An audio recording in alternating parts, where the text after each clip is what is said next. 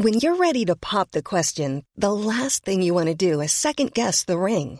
At Bluenile.com, you can design a one-of-a-kind ring with the ease and convenience of shopping online. Choose your diamond and setting. When you find the one, you'll get it delivered right to your door. Go to Bluenile.com and use promo code LISTEN to get $50 off your purchase of $500 or more. That's code LISTEN at Bluenile.com for $50 off your purchase. Bluenile.com code LISTEN.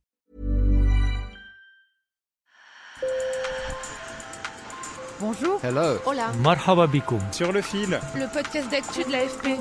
des nouvelles choisies pour vous sur notre fil info. L'année 2020 a été marquée par l'arrivée du Covid-19 et une récession historique. 2021, c'était plutôt une année en demi-teinte dans les pays riches avec un renforcement des inégalités.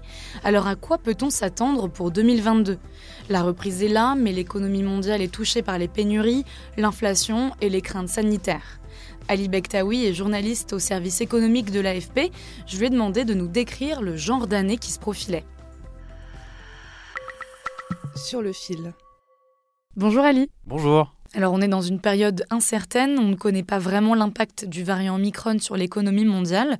Est-ce qu'il y a des choses dont on est sûr pour 2022 Ce dont on peut être certain, c'est que euh, on va continuer à vivre avec de l'incertitude. C'est comme ça depuis deux ans avec le virus, hein, de toute façon, qui dicte le rythme, hein, le rythme sanitaire, le rythme économique, énormément aussi euh, au sein des pays, euh, des différents pays du monde.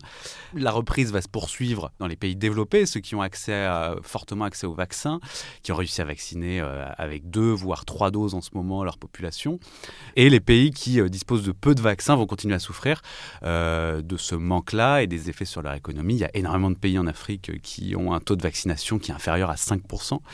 Euh, donc c'est très très en deçà de ce qu'on pourrait espérer pour avoir une, une vraie reprise.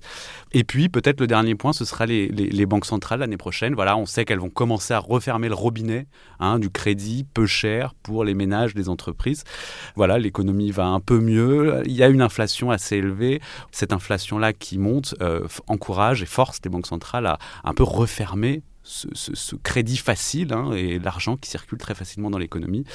Euh, elles l'ont annoncé, donc ça devrait se poursuivre l'année prochaine. Et justement, en dehors de la désorganisation des chaînes d'approvisionnement, comment on peut expliquer l'inflation actuelle? On l'observe depuis déjà plusieurs mois. C'est le fruit de la fermeture de toutes les économies. Déjà, hein, euh, pendant euh, plusieurs mois, plus personne n'a pu, ou très peu de gens ont pu consommer, continuer à consommer, continuer à produire. Les entreprises étaient fermées, les gens devaient rester chez eux.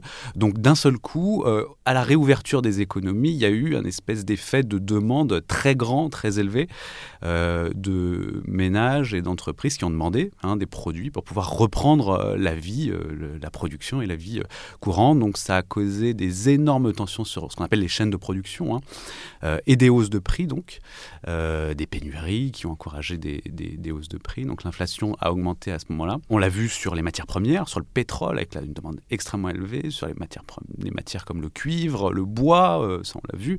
Euh, et, euh, et ça se poursuit. Ça dure plus longtemps que prévu. hein. Les banques centrales avaient dit que ce serait passager, que ça ne durerait pas.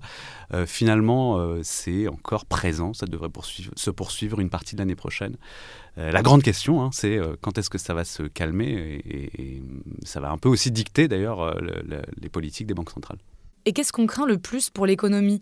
Est-ce qu'il y aurait un scénario catastrophe? Un scénario catastrophe, ce serait que euh, on s'aperçoive qu'il y a un nouveau variant qui soit euh, résistant euh, au vaccin. Alors là, c'est la grande phobie des économistes. Là, c'est que demain, il y ait ce, variant qui soit pas maîtrisable et qui cause en fait des fermetures généralisées. hein. C'est ça vraiment la, crainte numéro un chez les économistes, c'est que les effets sur l'économie des fermetures, on peut vivre ça une fois, on l'a vécu il y a deux ans.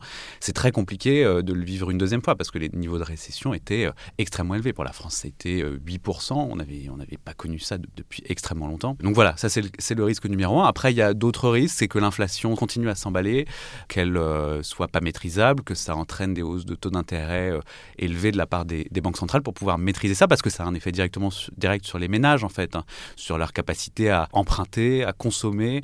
Euh, si les taux sont élevés, augmentent, ça a un effet sur l'économie réelle, quoi, vraiment quelques mois plus tard. Euh, voilà, donc il y a ces, tous ces éléments-là qui font que on peut se dire qu'on en- on entre dans une année compliquée encore, pas forcément euh, catastrophique, mais incertaine, c'est sûr. Et malgré tout, la France reste très optimiste. Euh, le FMI, l'OCDE et le gouvernement tablent sur une croissance du PIB de 4%, voire même de 6%. Comment ça s'explique? Alors il y a deux effets. C'est évidemment le premier effet, c'est le rattrapage hein, après la crise du Covid, euh, où la France a connu une récession de 8%. Euh, donc cette année, une bonne partie du rattrapage a eu lieu. Euh, on va connaître une croissance très élevée, mais pas au niveau de la récession de 2020. Euh, donc voilà, ça va se poursuivre euh, en 2022. et puis il y a aussi évidemment les grandes institutions qui tablent sur une poursuite de la consommation aussi, de par le fait que les Français ont énormément épargné pendant la crise. Hein. C'est évalué à peu près à 170 milliards d'euros au plus fort de la, de la crise. Donc ils vont commencer à dépenser leur bas de laine l'année prochaine progressivement, ce qui devrait participer à soutenir la croissance en France. Sur le fil revient demain. Merci de nous avoir écoutés et bonne journée. Even when we're on a budget, we still deserve nice things. Quince is a place to scoop up stunning high-end goods for 50 to 80% less than similar brands. They have buttery soft cashmere sweaters starting at $50, luxurious Italian leather bags, and so much more. Plus, Quince only works with factories that use safe, ethical, and responsible manufacturing. Get the high-end goods you'll love without the high price tag with Quince. Go to quince.com slash style for free shipping and 365-day returns.